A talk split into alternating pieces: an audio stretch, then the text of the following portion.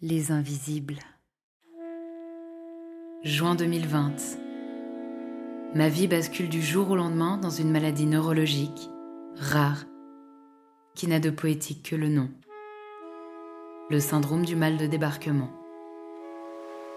Les symptômes qu'elle m'amène vivent en colocation avec moi, 7 jours sur 7, 24 heures sur 24, et ne prennent jamais leur week-end. Je n'ai donc pas la place pour un autre combat du moins, c'est ce que je crois. Puis vient ce jour où je témoigne dans une émission télé, dans l'espoir de rendre visible l'invisibilité du syndrome dont je suis atteinte.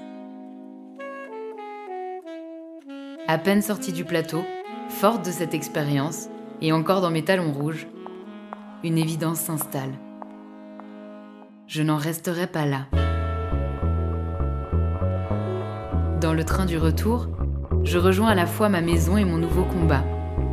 Donner un espace de parole au travers d'un podcast aux personnes qui luttent, bien souvent en silence, contre des maladies invisibles. Et contre les regards de société qui ne croient que ce qu'elles voient. De combats plus souvent subis que choisis. Et si, comme le dit Antoine de Saint-Exupéry, l'essentiel est invisible pour les yeux, ici, on compte bien le faire entendre. Bonne écoute La fibromyalgie s'est logée dans le corps de Noémie lorsque les viols conjugaux dont elle a été victime sont montés à sa conscience. Elle a ensuite été confrontée à six ans d'errance médicale. La fibromyalgie est encore bien souvent considérée comme une maladie de bonne femme stressée, même dans le corps médical. Pourtant, il existe un examen fiable et reconnu pour diagnostiquer cette maladie suite à l'exclusion d'autres maladies importantes. De douleurs passagères à longue durée, puis une hépatite médicamenteuse plus tard, Noémie est devenue une experte des astuces naturelles qui soulagent, et c'est avec générosité qu'elle nous les partage. L'errance médicale passée, la voilà confrontée à l'errance professionnelle. C'est là que Noémie réalise que les métiers sont bien plus adaptés aux patrons qu'aux employés. Par ailleurs, dès qu'elle essaye d'entrer dans un métier classique, les douleurs s'amplifient. Elle finit par créer son entreprise. Aujourd'hui, elle est auto-entrepreneuse, créatrice de papeterie et photographe. Travailler sa passion de la maison est bien plus adapté à sa réalité. En parallèle à son entreprise, Noémie touche le RSA et l'APL. Elle nous informe qu'il existe une aide de 5000 euros en France qui permet aux personnes handicapées de monter leur entreprise. L'art est pour elle le plus beau métier du monde et elle nous le transmet au travers de son récit et sur son compte Instagram poétique Bleu Pimenté. Hello Noémie Salut Comment vas-tu? C'est un petit peu compliqué aujourd'hui. Euh, je suis pas mal fatiguée, euh, mais il fait beau et je suis connectée au soleil en général, donc c'est pas trop grave si le reste va pas trop. c'est vrai, le soleil, ça te fait du bien au moral et même sur euh, les symptômes avec lesquels tu peux Oui, mais je suis une météo en fait. C'est quand il fait beau, je le sens à l'avance, et quand il va pleuvoir, je le sens aussi. J'ai mal partout, donc c'est plutôt pas mal. ok. Et, toi, comment tu vas?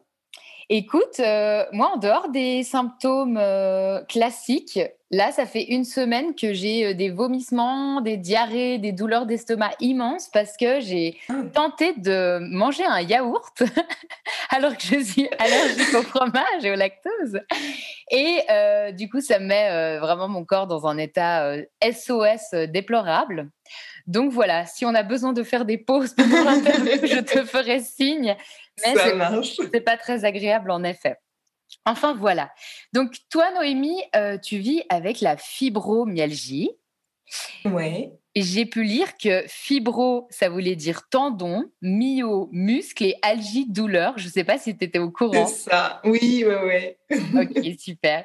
Et donc, bah, j'aimerais te poser la question à, à quels symptômes tu te confrontes euh, au quotidien avec cette maladie? Euh, bah, ça peut varier. Alors, il y a de la douleur. De toute façon, c'est le principe de la fibromyalgie, c'est des douleurs euh, partout. Euh, il va y avoir des pics, ça peut durer 10 minutes ou 10 jours, ou ça, peut vraiment traîner ou être vraiment passager. ça peut être principalement le haut du corps chez moi. Je sais qu'il y a des personnes où c'est le bas. Moi, ça touche principalement la nuque, les épaules. je peux avoir des céphalées de tension avec des maux de tête. Et sinon, en plus des douleurs, il y a de la fatigue chronique en permanence. des nuits de 8 heures où je me réveille comme si j'avais dormi une heure. c'est un petit peu, c'est peut-être ça qui me, qui me fatigue le plus, moi, du coup. Les douleurs, je m'y suis accommodée, donc c'est pas, je, continue quand même ma vie de bouger et tout. Donc les douleurs, c'est vraiment quelque chose de diffus? Oui, ouais, ouais. Ça, ça vient, c'est très violent, et puis ça peut. Je, des fois, je suis obligée de rester allongée. Je peux vraiment plus rien faire tellement ça me fait mal. et alors, si l'eau chaude me soulage beaucoup. Donc ça peut passer plus vite avec une bouillotte euh, placée euh, à l'endroit où j'ai mal. Euh, mais du coup, ça, peut, ça se déplace des fois, ça se balade dans le corps, ça, fait sa vie de son côté. et puis, bah, et puis ça passe, ça passe comme c'est venu vraiment. Ok, donc tu peux avoir des pics très intenses. Tout d'un coup, tu peux être à 9 ou 10 sur 10 de douleur comme ça? Oui, et 5 minutes après, je reviens à 2. Ah ouais, ok. D'accord, sans vraiment savoir euh, pourquoi. Non, non, non, aucune idée de, comment ça fonctionne. Je crois que c'est le, système nerveux qui est touché, donc c'est lui qui fait, euh, qui fait son affaire, mais euh, je, je n'ai pas encore compris le fonctionnement. ok. Et j'ai cru comprendre quand même que la fibromyalgie, elle amenait d'autres symptômes que les douleurs.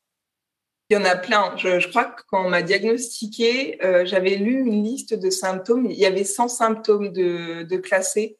Donc ça peut être vraiment, euh, je, crois que c'est ce qui complique le plus le diagnostic, c'est que ça peut être tout et n'importe quoi.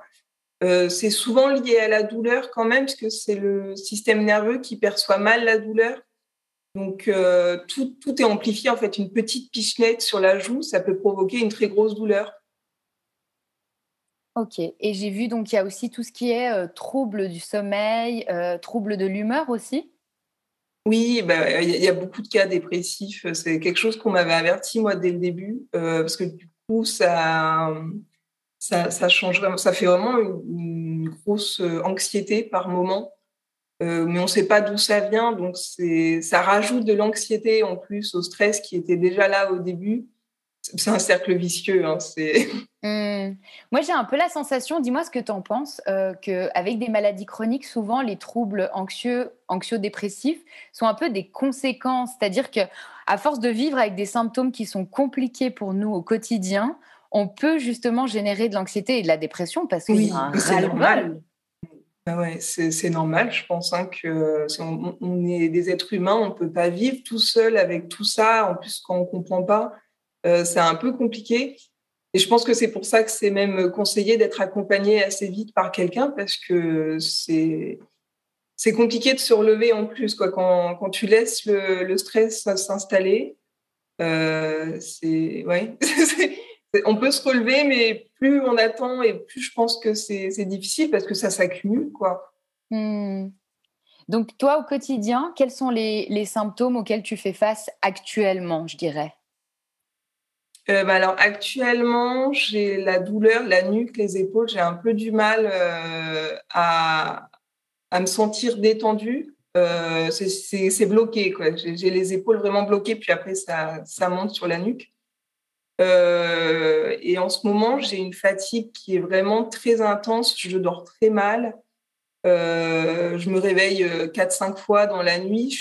J'ai des paralysies des fois dans la nuit aussi. Je me réveille et il me faut plusieurs minutes pour euh, bouger parce que je suis bloquée dans la douleur. Et puis, euh, et puis ben, en ce moment, j'ai en plus d'autres symptômes qui sont un peu compliqués avec l'alimentation. Donc, euh, j'ai les sinus complètement encombrés, je respire mal. C'est un tout, mais comme je suis atteinte de fibromyalgie, c'est amplifié. Je vais le ressentir beaucoup plus fort qu'une personne qui a, qui a, les sinus encombrés en temps normal. C'est un petit peu. mais bon. J'ai la sensation que la fibromyalgie, elle a été quand même une maladie euh, qu'on a vue comme un espèce de grand fourre-tout. Il y a des, médecins qui disaient bon bah voilà quand j'ai un patient qui présente tel et tel symptôme et que je sais pas d'où ça vient, bah je lui dis que c'est une, une, fibromyalgie comme ça il arrête de me casser les pieds. Qu'est-ce que tu en penses toi? C'est vrai mais même encore aujourd'hui. Hein, alors j'ai peut-être plus rencontré de médecins ces deux dernières années qui connaissent la maladie et qui, qui l'acceptent, enfin qui y croient. Euh, mais ça, m'arrive encore euh, des kinés ou des rhumatos ou euh, des ostéos qui, n'y croient toujours pas, en fait, aujourd'hui. J'en croise encore aujourd'hui, en tout cas.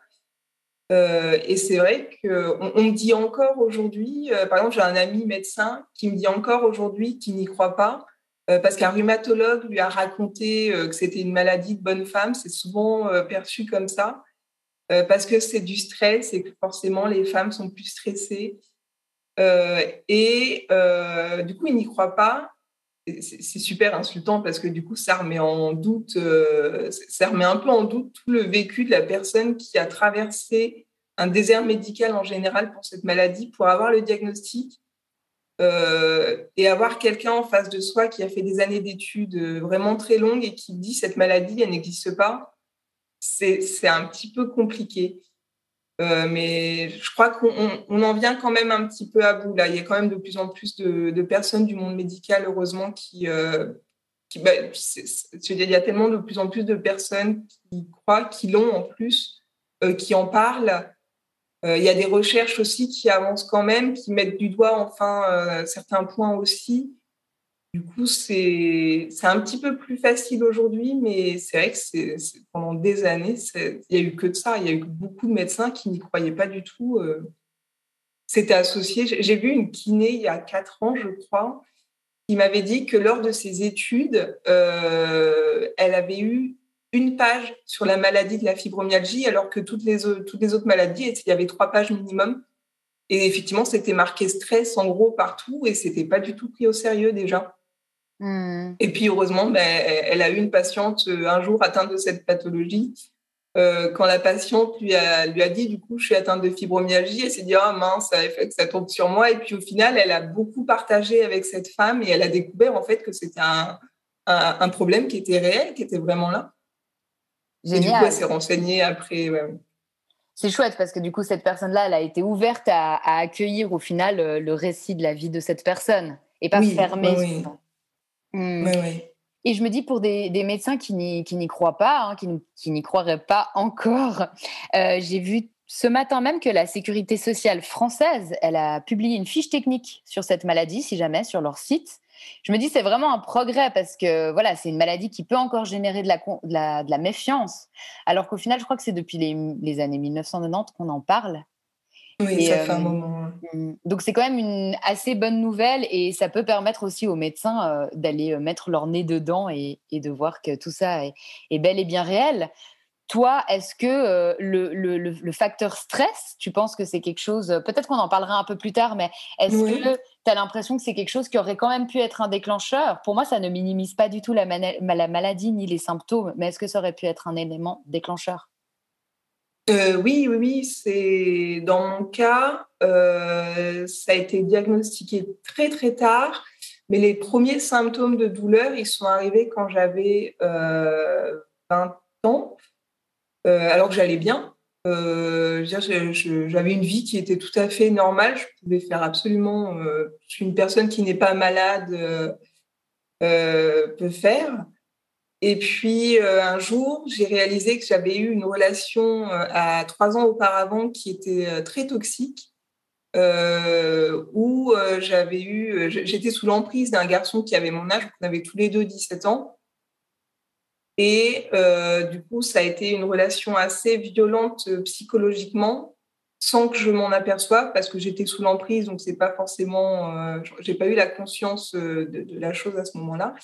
Il y a eu des relations sexuelles forcées, mais sans savoir que c'était non plus quelque chose de grave, parce qu'à l'époque, 17 ans, on est euh, Facebook, je crois qu'il n'existait même pas encore. Il n'y a pas tous les mouvements qui existent aujourd'hui. On ne parlait pas de viol conjugal ou quoi que ce soit. Ça, n'existait, ça existait. J'allais dire on, viol conjugal. C'est, voilà, ça, existait bien évidemment, mais ce, mot était, était pas vraiment connu. On parlait encore de devoir conjugal à cette époque.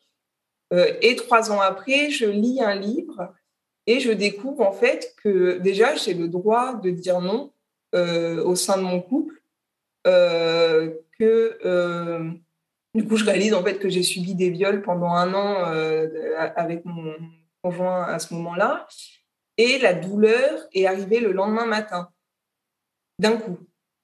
Donc, il y, a eu un, déni qui a été euh, brisé à ce moment-là. Je suis sortie du déni et, euh, et ça a été vraiment euh, automatique. Je me suis couchée et le lendemain, c'était plus du tout pareil. Pour toi, c'était une prise de conscience ou c'était le réveil d'une amnésie traumatique? Je pense que c'était le réveil d'une euh, d'une amnésie traumatique. Tout d'un coup, tout euh, est arrivé en même temps, les images, les mots, les sensations? Oui, oui, oui. Bah, en plus, c'est une relation que j'ai fui. Euh, je, veux dire, je, suis allée m'installer à l'autre bout de la France pour mettre fin à cette relation.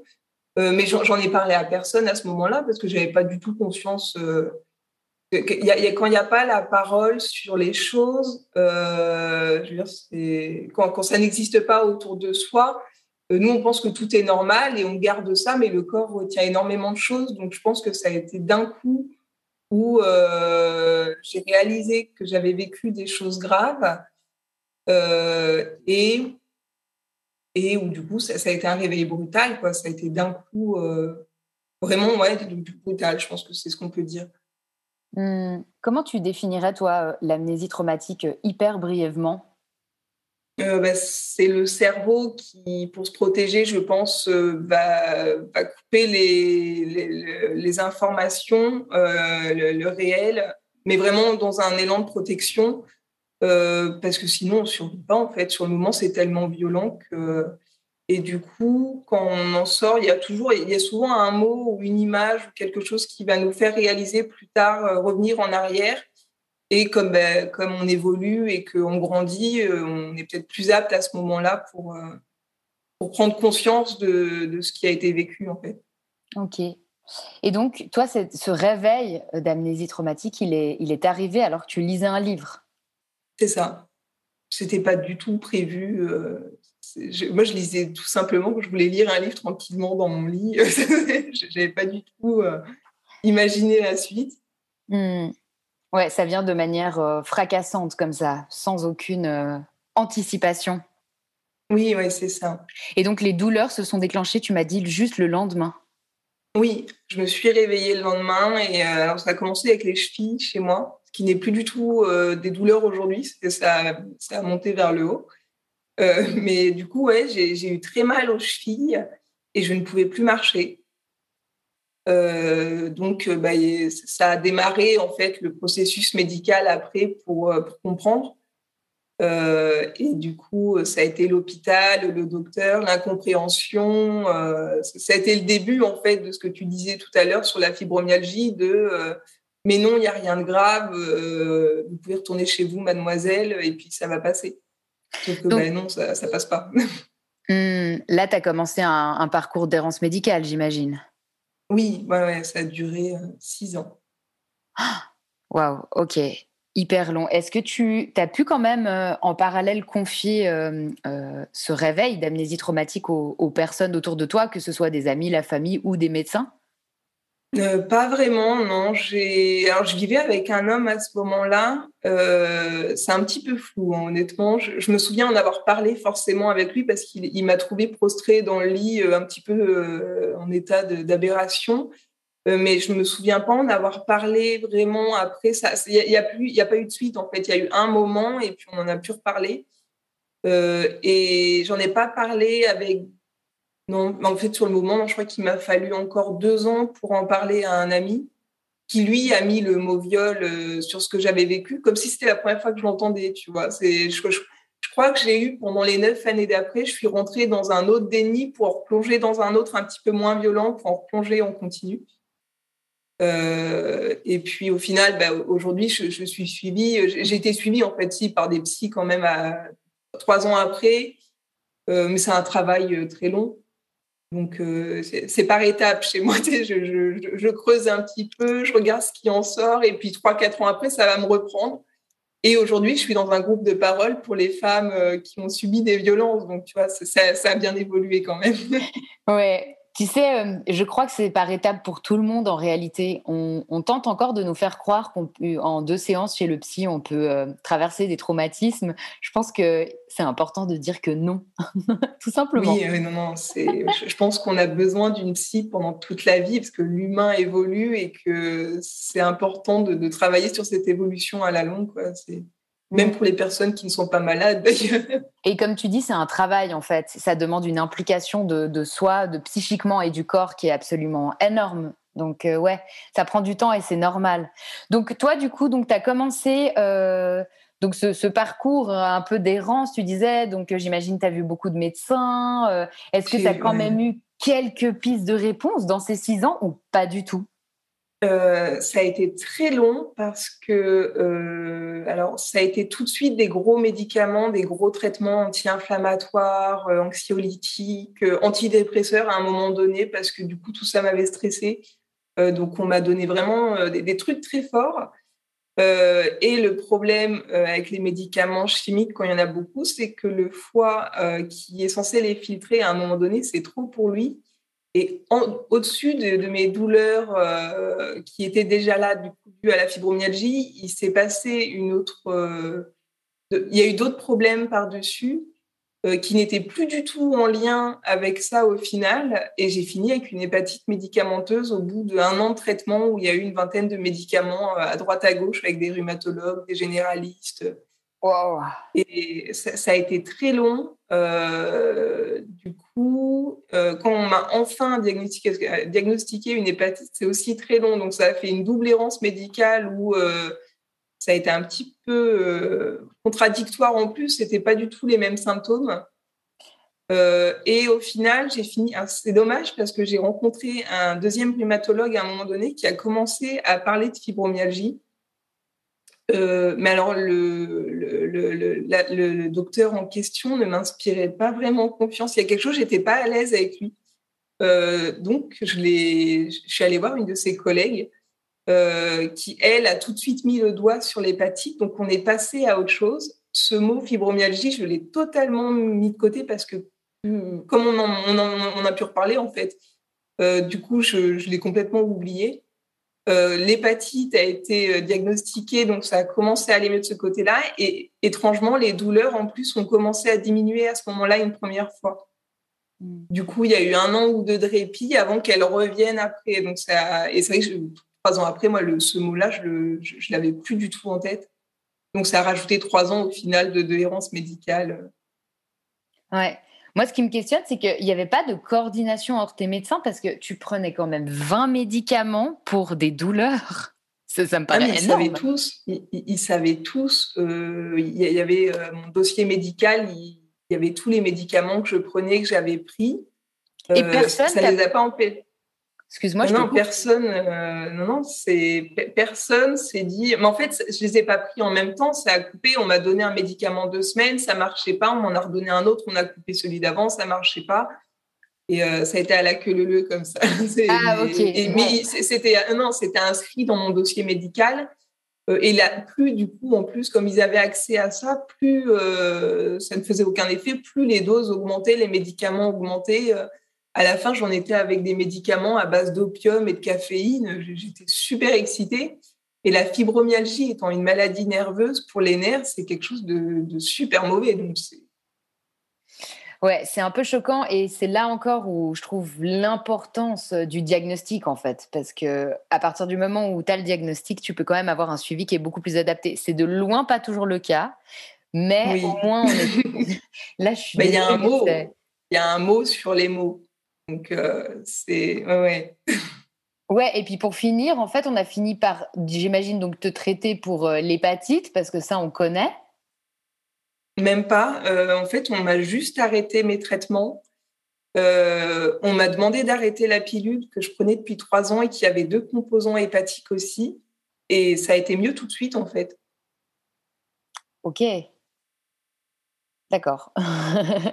Mais je, n'ai bah pas le droit de prendre la pilule aujourd'hui parce que euh, ça me redéclencherait une hépatite euh, fortement. Ouais, donc j'imagine que ton foie a été fortement fragilisé dans tout ça. Oui, oui, oui. Mmh. Et alors, tu es quand même arrivé à un moment donné à un diagnostic? Oui, des années plus tard, du coup, après tout, j'ai continué. En fait, je, je savais qu'il y avait quelque chose en moi, que c'était pas que du stress, parce que je, je, sais que je suis quelqu'un de très stressé, mais je sais reconnaître le stress, euh, le stress au quotidien, et je sais reconnaître quand il y a quelque chose à l'intérieur qui me dit que ça va pas. Et du coup, j'ai continué de voir des médecins euh, qui m'ont fait. Alors, j'ai refait une des batteries d'examen. Hein, ça a été ça en continu, des IRM, des scanners. Euh, on m'a diagnostiqué quand même, si entre-temps, une maladie de croissance à la colonne vertébrale aussi. Donc, ça a un petit peu mis en avant le côté douleur.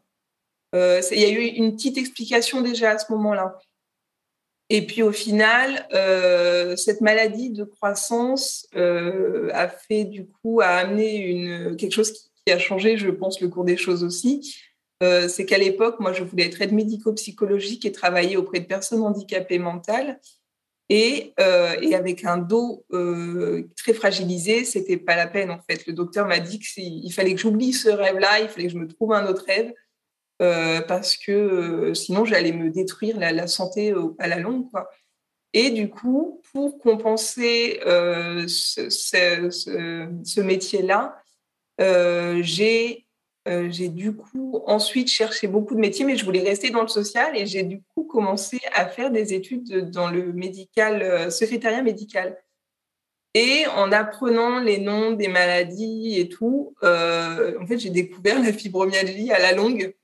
Mais j'ai continué chez les médecins et j'ai fini par trouver un phytothérapeute vraiment génial et euh, à chaque chapitre en fait de, mes cours, je me disais ah, ça peut être ça, donc j'allais le voir. Je lui disais peut-être que ça peut être ça. Il me disait oui peut-être.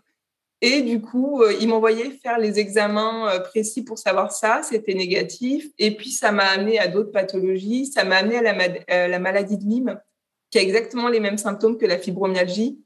sauf qu'elle est un petit peu plus visible sur les examens. Du coup, on a pu voir que c'était pas ça. Et après, il m'a envoyé chez un rhumatologue donc pour la fibromyalgie. Et là, ben, du coup, là, il y a eu, euh, il y a eu, en fait, on avait fait tellement d'examens qu'on savait que c'était pas la plupart des maladies euh, qu'on connaît. Et le problème avec la fibromyalgie, c'est qu'on la diagnostique comme ça. Il faut évincer toutes les autres maladies déjà pour pouvoir savoir que c'est ça. Et il y a un examen après qui consiste à appuyer sur 18 points précis sur le corps. Et si en appuyant sur ces points, il y a une douleur euh, vraiment très vive qui se déclenche, euh, je crois qu'il y, a 11 points minimum pour dire qu'après, ça peut être de la fibromyalgie. Et moi, j'ai réagi à 17 mois sur 18. Donc, euh, il n'y avait plus trop de doutes après. Tu nous as fait un score presque parfait. C'est ça, oui. J'aime bien ne pas être dans la perfection totale. être vite d'un point. donc, en fait, c'est un diagnostic d'exclusion, mais il y a quand même un moyen de pouvoir, euh, de manière assez sûre, confirmer que c'est ça. Oui, bah, puis à l'époque, c'était encore pas très connu. Euh, j'ai dû me refaire diagnostiquer quelques années après parce que j'avais égaré le seul document histoire de, m'en mettre un peu, euh, histoire de me compliquer les choses, tu sais. C'était pas compliqué de, de, me faire diagnostiquer. Il a fallu que je perde le seul document après six ans. Mais heureusement, euh, bah, du coup, la rhumatologue, qui n'était plus du tout la même, elle, elle, elle connaissait très bien la maladie. Elle est envoyée par ma généraliste qui croyait vraiment aussi beaucoup. Donc, il, m'a fallu euh, deux, rendez-vous euh, pour, la confirmer. Ok, super. Et là, c'était le soulagement. Oui et non. C'était un peu bizarre, honnêtement. Ma vie avait tourné autour de ça pendant tellement d'années que c'était devenu le seul, le seul but dans ma vie. Euh, et du coup, je ne savais plus quoi faire après. Pendant un moment, j'ai été un peu perdue, du coup. Mais c'est vrai qu'après coup, quand, euh, passe la, surprise et puis le fait que bah, la vie va reprendre, en fait, euh, je vais plus être dans l'errance médicale, je vais plus devenir le numéro de dossier, numéro un tel, je vais redevenir Noémie, en fait.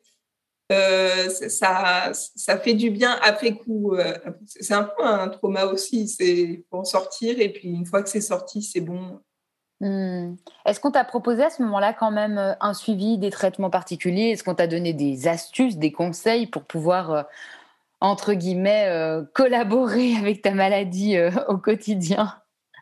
Pas du tout. Alors si, on m'a conseillé un médicament que je connaissais très bien pour l'avoir pris quelques années plus tôt.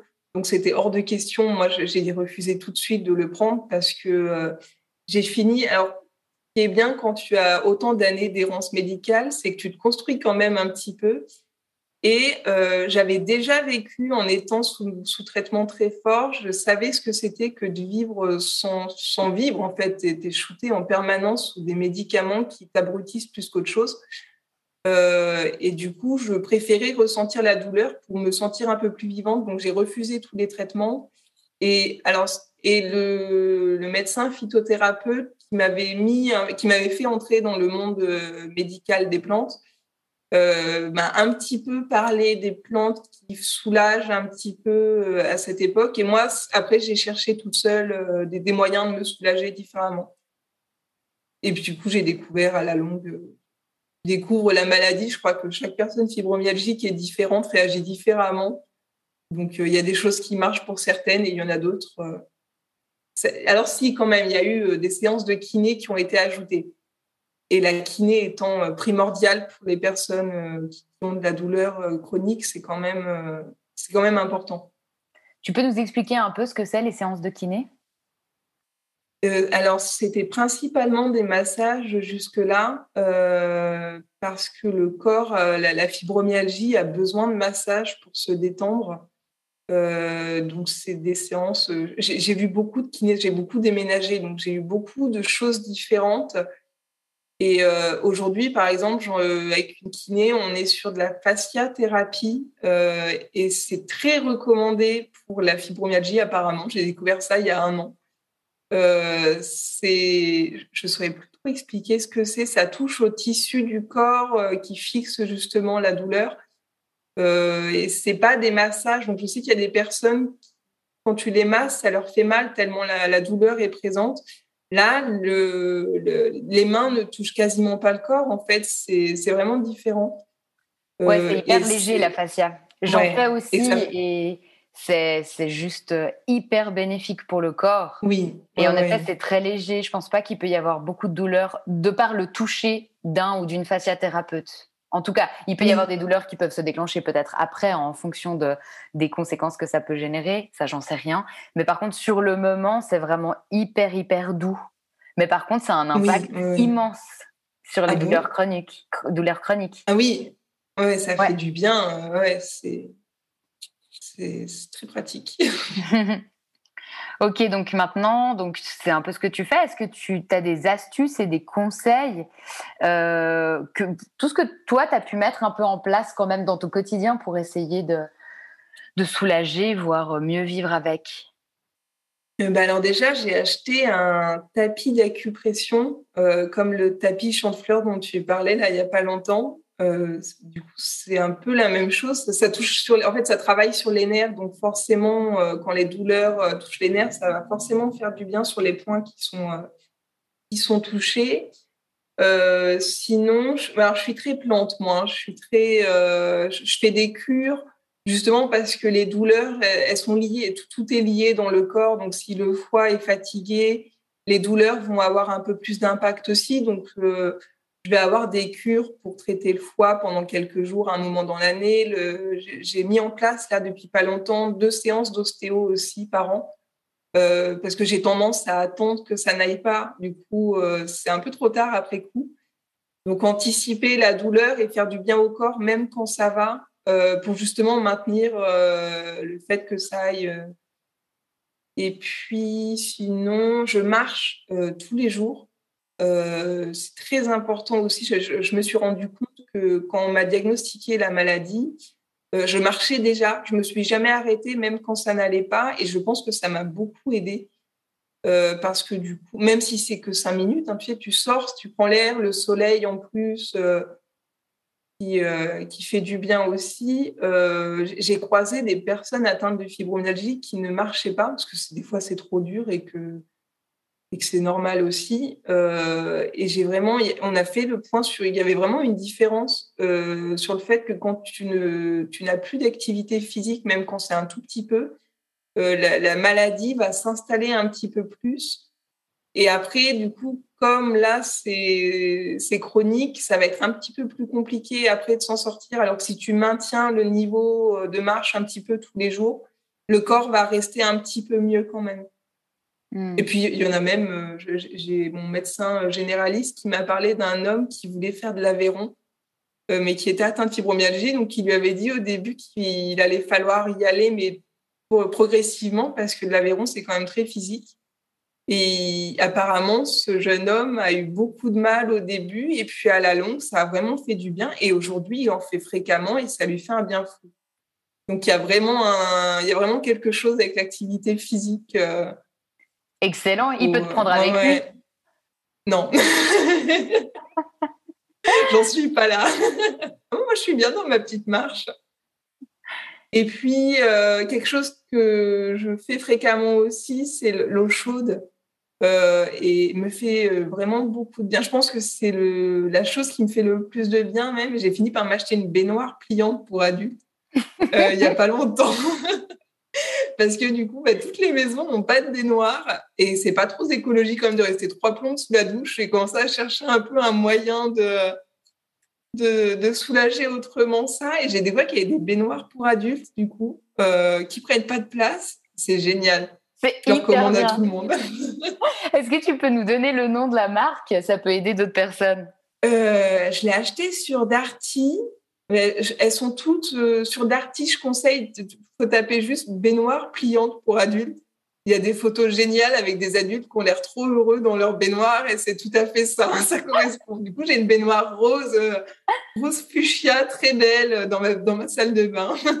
Mais euh, on n'a pas peur que, genre, euh, je sais pas, la baignoire se perce et puis que ça fasse une inondation Non, non, c'est très solide, hein, beaucoup plus solide que ce qu'on pense.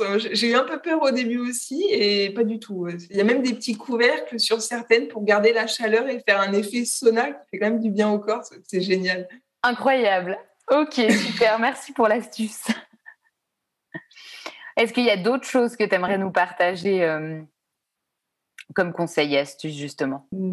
Non, c'est chercher euh, sur Internet ce qui fait du bien aux, douleurs à tels endroits précis euh, de manière naturelle. Aujourd'hui, il y a plein de, solutions qui existent, qui sont dans les premiers sites. Il faut voir après ce qui nous convient et ce qui nous convient pas.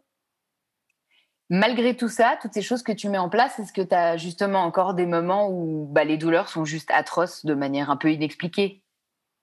Oui, jusqu'au. Je pense que toute ma vie, j'aurai des douleurs euh, qui seront là. Et j'ai mis en place quelque chose euh, qui consiste à quand la douleur est trop forte, euh, j'arrête tout en fait. J'arrête tout ce que je fais. c'est ma journée. je me dis qu'en général, ça ne va pas déborder cette journée. Là, c'est ma journée de douleur, donc c'est ma journée de bien-être. Je vais méditer, je vais faire du yoga. Euh, et puis on verra demain, euh, on verra demain pour la suite de la, de la vie qui, reprendra. Mais aujourd'hui, en tout cas, tout est sur pause. Euh, et du coup, ça me fait du bien. Et, après une bonne nuit, après, après une journée à, consacrée totalement à, mon bien-être, ben, ça va mieux le lendemain et je peux reprendre les activités que j'avais en cours. Mmh. c'est joli. Donc, tu es vraiment à l'écoute de toi-même. Tu t'accordes cette tolérance-là, au final, de te dire, ben, en fait, Là, euh, même si j'étais en train de faire le ménage, pof, je lâche tout et je vais faire autre chose. Ouais. Et au final, tu sens que ça a quand même un impact euh, positif. Oui, oui, bah, j'ai, pendant des années, j'ai écouté ce qui se passait à l'extérieur, j'ai vu que ça ne marchait pas. Euh, donc, comme il faut bien écouter quelqu'un et que ce n'est pas, pas vers les autres qui nous apporter la solution, j'ai finalement réalisé que c'était du coup moi qu'il fallait que j'écoute, qu'au final, en m'écoutant, je savais très bien ce dont j'avais besoin. Euh, que euh, du coup, euh, c'est important, je pense, de s'écouter plus que, d'écouter les autres.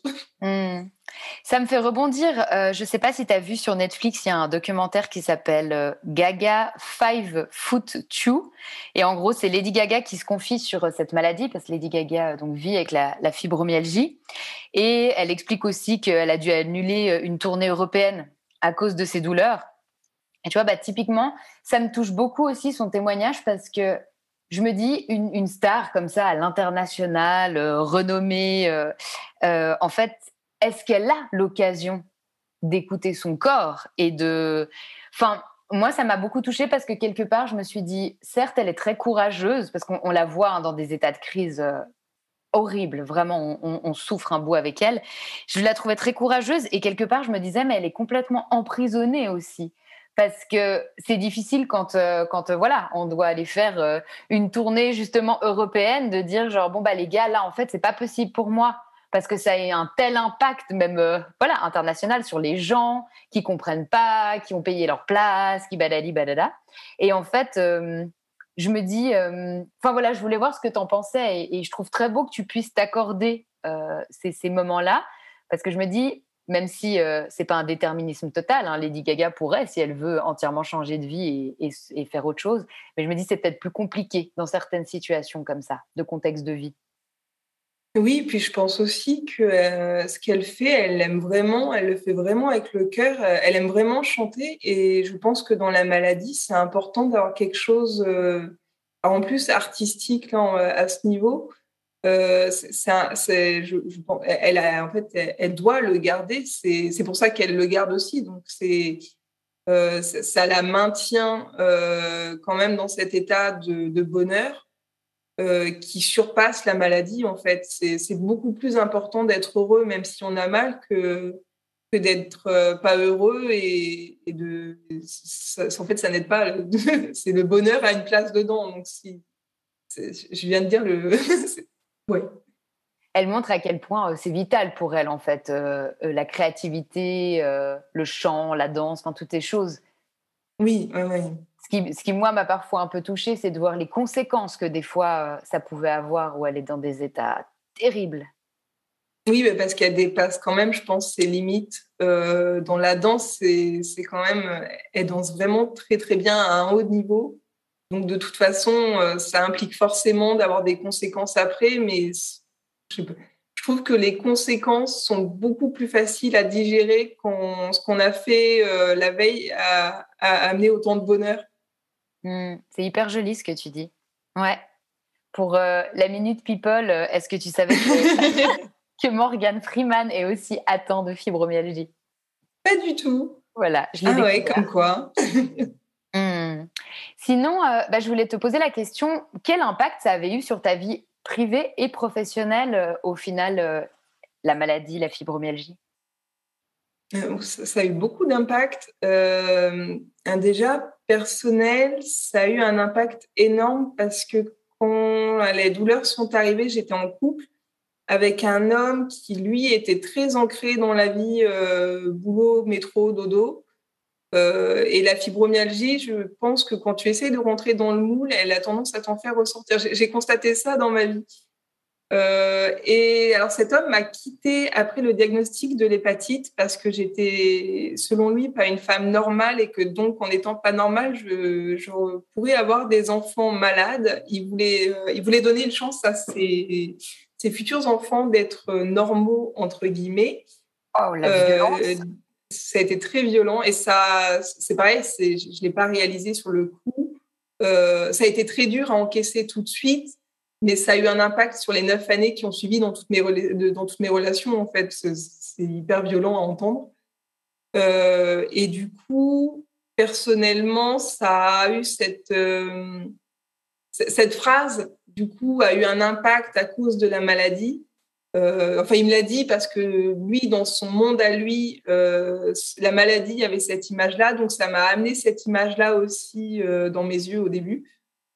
Euh, et puis au final, ben, j'ai compris il y a quelques années, heureusement, qu'en fait, euh, j'étais tout à fait normale, euh, que tous les humains même sont malades, que ce soit passager avec une grippe ou gastro, ou que ce soit chronique et que ça dure. En fait, tout le monde est malade. Donc c'était ridicule au final voir le. je trouve que c'était très mal dit à ce moment-là. Euh, ça aurait pu être beaucoup mieux dit, mais en tout cas, euh, ça m'a fait réaliser moi que j'étais quelqu'un de normal de ce côté-là, en tout cas personnel. Euh, et professionnel, ça a été un peu une, ça a été un peu une errance aussi parce que le, les métiers sont quand même adaptés aux patrons plus qu'à leurs employés. et du coup, j'ai essayé de m'adapter au monde pendant des années jusqu'à ce que je comprenne qu'en fait, c'était pas du tout euh, à moi de m'adapter. Je devais déjà m'adapter à une maladie. Je n'allais pas non plus m'adapter à un travail. Il fallait que je trouve un travail qui s'adapte à, euh, à ma maladie. Et du coup, j'ai fini par euh, construire ma, mon entreprise. Donc, ça a amené aussi du bon à la longue. Quand tu dis que le travail, il est adapté plus aux patrons qu'aux employés, qu'est-ce que tu veux dire par là? C'est le, adapté j'ai fait principalement du travail d'usine et j'ai remarqué que euh, ce qui était important, c'était euh, l'argent euh, et puis le. comment dire C'est. Il faut faire de l'argent, il faut faire du chiffre et du coup, les employés sont obligés de s'adapter à ce rythme-là parce que c'est important. Le patron a décidé que c'était ça qui était mis en avant avant l'humain euh, qui travaille en fait derrière. Euh, et ouais, c'est ça. Hmm. Alors, tu dis qu'il y a quand même eu une bonne nouvelle. Tu es devenu euh, auto-entrepreneur, c'est ça? C'est ça, depuis 2019, fin 2019. Ok, est-ce que tu serais d'accord de nous en dire un mot? Oui, bah du coup, euh, je suis devenue artiste indépendante. J'ai complètement lâché la norme euh, aujourd'hui. Là, je, du coup, je suis créatrice de papeterie euh, et photographe. En fait, j'ai pris les deux hobbies que j'ai depuis l'âge de 7 ans et 12 ans et j'en ai fait un métier. Du coup, c'était important que je travaille à la maison euh, parce que comme ça, quand j'ai besoin de m'arrêter, je peux m'arrêter. Si j'ai besoin d'aller marcher euh, parce que je, suis trop longtemps assise et que je commence à avoir des douleurs qui arrivent, euh, je, peux tout lâcher et aller marcher et reprendre un petit peu plus tard. Je peux travailler le week-end si dans la semaine j'ai mes séances de kiné ou que j'ai besoin d'aller à la piscine pour, aller, pour aller marcher un petit peu dans l'eau.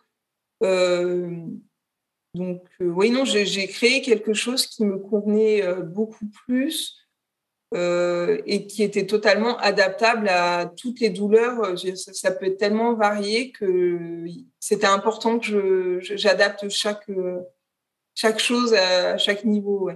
Mmh. Et ça, il n'y avait qu'à la maison que je pouvais le faire. Je l'ai trouvé nulle part ailleurs. Et donc, tu vends, c'est quoi, des dessins que tu, que tu fais? Euh, je vends du coup des articles de papeterie, donc ça peut être du dessin, de la peinture, euh, ça, peut être tout ce que je veux en fait, euh, tant que c'est sur du papier. Donc ça peut être surtout des, c'est des supports qui vont être des cartes, des, des posters, des marque-pages, et moi je vais faire tout ce que je veux dessus. C'est l'avantage d'être auto-entrepreneuse. Oui, ouais, c'est très pratique. Alors du coup, je me pose quand même la question est-ce que c'est ton seul revenu? Parce que j'imagine que c'est pas évident non plus de, subvenir à ses besoins euh, euh, ainsi. Eh ben, alors je touche le RSA à côté euh, et puis les APL pour le loyer qui sont en complément aujourd'hui. Et j'ai eu une aide au tout début de la création. J'ai découvert qu'il existait une aide de 5000 euros qui était proposée par un organisme qui s'appelle l'AGFIP euh, normalement, ils sont, ils sont liés avec Pôle emploi. Donc, on peut en parler à Pôle emploi si on leur parle de l'aide euh, pour la, création de l'entreprise.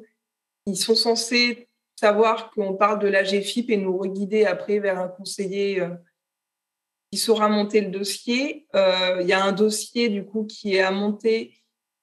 qui prend un petit peu de temps parce que c'est quand même 5000 euros et qu'il faut, il faut que le projet soit quand même bien ficelé qui est. oui. Faut pas qu'on en soit au début du projet, quoi. Il faut que le projet soit quand même bien monté euh, de notre côté. Et puis le conseiller euh, qui va amener l'aide, il va mettre en plus avec toi un programme de 15 heures, il me semble que c'est aujourd'hui, euh, qui va être dispatché un petit peu sur plusieurs mois et qui, qui, va en plus t'aider à construire euh, tout ce qui est un petit peu compliqué, les, business plans, euh, les, tarifs de, ce que tu proposes. Euh, ça va mettre en place vraiment encore mieux le projet. Et une fois que ça a été validé par lui, il faut juste pouvoir montrer à un moment donné précis que sur ton compte, tu as 2500 euros d'apport. et après ça, il te débloque l'aide qui vient dans le mois qui suit. En général, c'est assez vite. Et pour pouvoir la garder, il faut juste, euh, il faut tenir un an. la première année de ton entreprise sans la fermer, sinon tu dois rembourser. Mais bon, comme c'est une entreprise, de toute façon, tu, n'as pas besoin de faire du revenu pour que ton entreprise reste ouverte. Donc, c'est heureusement parce que la mienne, je l'ai créée cinq mois avant le Covid. Donc, heureusement que euh, ça n'a pas eu d'impact. J'ai pas travaillé pendant tous les temps des confinements, euh, mais du coup, mon entreprise est quand même restée ouverte et donc ça a été validé au bout d'un an après. Tu n'aurais pas pu travailler pendant le confinement parce que qu'est-ce que ça changeait pour toi vu que tu travailles depuis la maison? Euh, bah à l'époque, je créais des faire-part. J'étais plus centrée sur les faire-part de mariage. Donc, ah forcément, c'était un peu dommage. Mais ça, a permis de me réinventer. Je, pense que je serais restée dans les faire-part sans ça. Donc moi, j'ai continué. Après, j'ai continué à faire des petites choses, à découvrir un petit peu plus, à voir qu'en fait, je dessinais depuis l'âge de 3 ans et que c'était chouette de dessiner. Donc je suis restée un petit peu dans le... Je suis, créé, je suis restée dans la papeterie, euh, mais je l'ai évolué un petit peu plus large. Ok.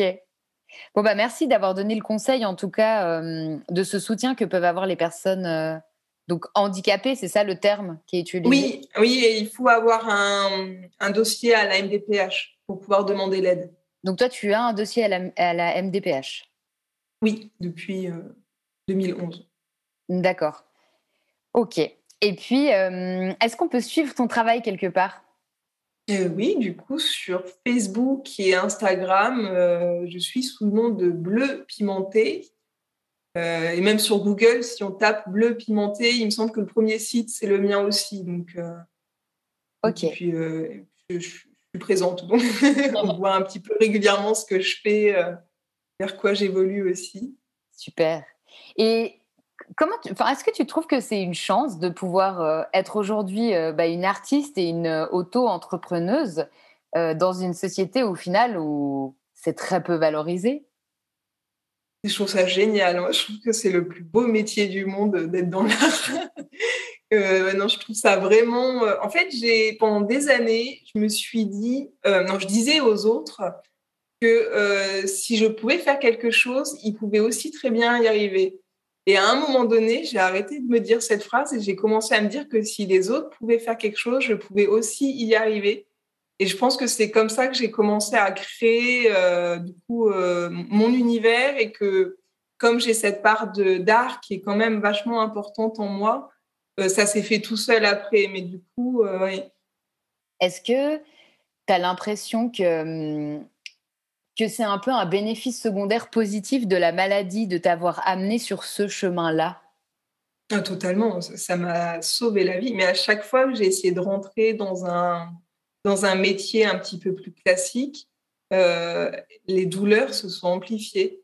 J'ai eu des pics de douleurs pendant plusieurs jours euh, jusqu'à ce que j'arrête de me concentrer sur la douleur, que j'essaye de voir le message qu'elle m'apportait et que je reparte du coup dans la direction où j'étais censée aller et que mmh. et qu'elle s'atténue vraiment. Ouais, je vais te faire part d'une de mes croyances, donc ça fait vraiment partie de mes croyances. Hein. Voilà. j'ai la sensation qu'en tombant malade, malgré le fait qu'on en souffre énormément et que les symptômes sont parfois juste terribles et qu'on ferait absolument tout pour en sortir, il y a une sorte d'alignement qui se fait chez certains. C'est qu'en fait, on peut tellement plus aller là dans certains endroits qu'on finit par s'aligner et aller là où on peut. Et des fois, là où on peut, c'est là où il y a aussi nos rêves, c'est là où il y a du bonheur. C'est là où il y a des choses aussi positives et fleurissantes. Oui, j'ai la même croyance. Hein. Je, pense que de toute façon, la douleur nous amène obligatoirement à s'écouter et qu'à partir du moment où on commence à s'écouter, il y, a quelque chose qui se débloque en nous et qui amène quelque chose auquel on n'avait pas forcément conscience auparavant. Mmh. Et je voulais te poser la question, si tu te sentais aujourd'hui bien entourée, parce que c'est vrai qu'on n'a pas du tout parlé de ta famille, ou enfin voilà, de ta vie actuellement euh, et de ton entourage. Est-ce que tu es bien entourée dans tout ce que tu entreprends et puis euh, dans ce que tu vis? Oui, j'ai toujours, j'ai cette chance-là d'avoir toujours été bien entourée. Euh, même hein, au début, mes parents ont eu un peu du mal à croire la maladie.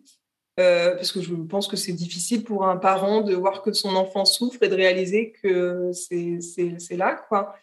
mais même quand c'était comme ça de leur côté, ça ne les a pas empêchés de d'aller m'acheter, par exemple, un, bain de pied à remous pour soulager mes douleurs.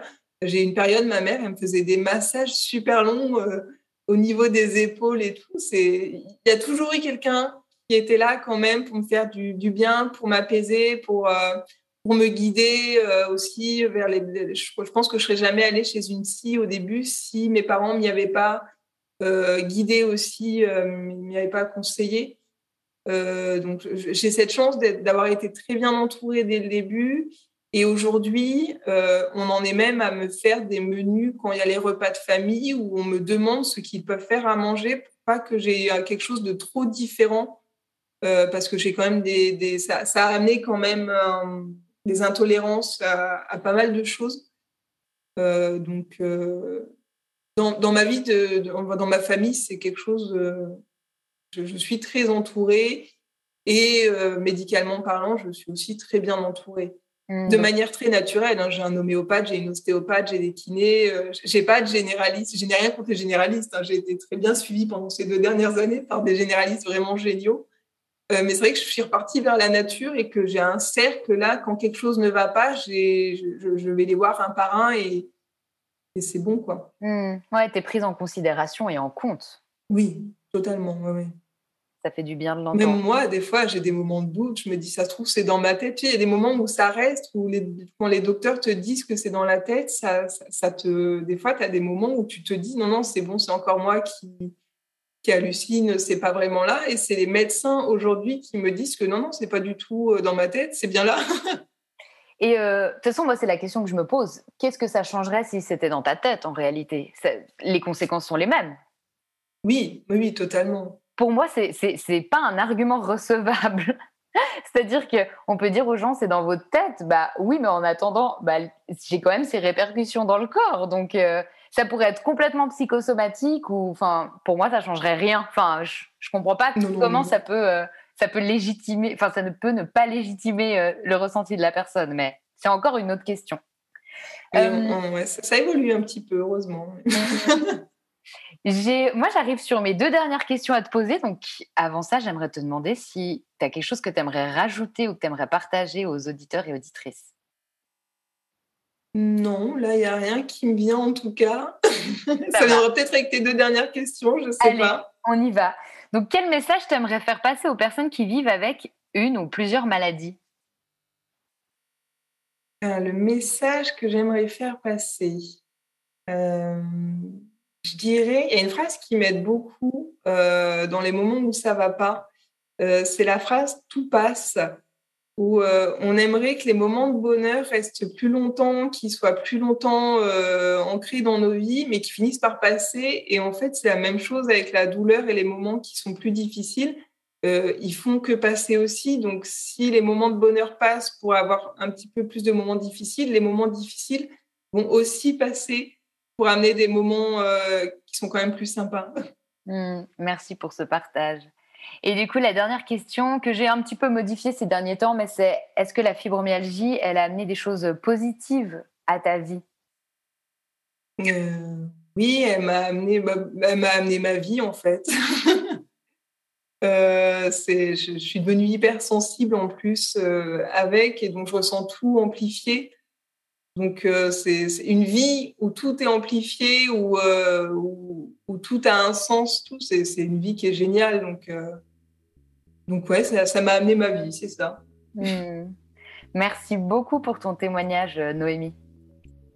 Et merci à toi de m'avoir proposé de participer à ce podcast. Avec grand plaisir et à bientôt. À bientôt.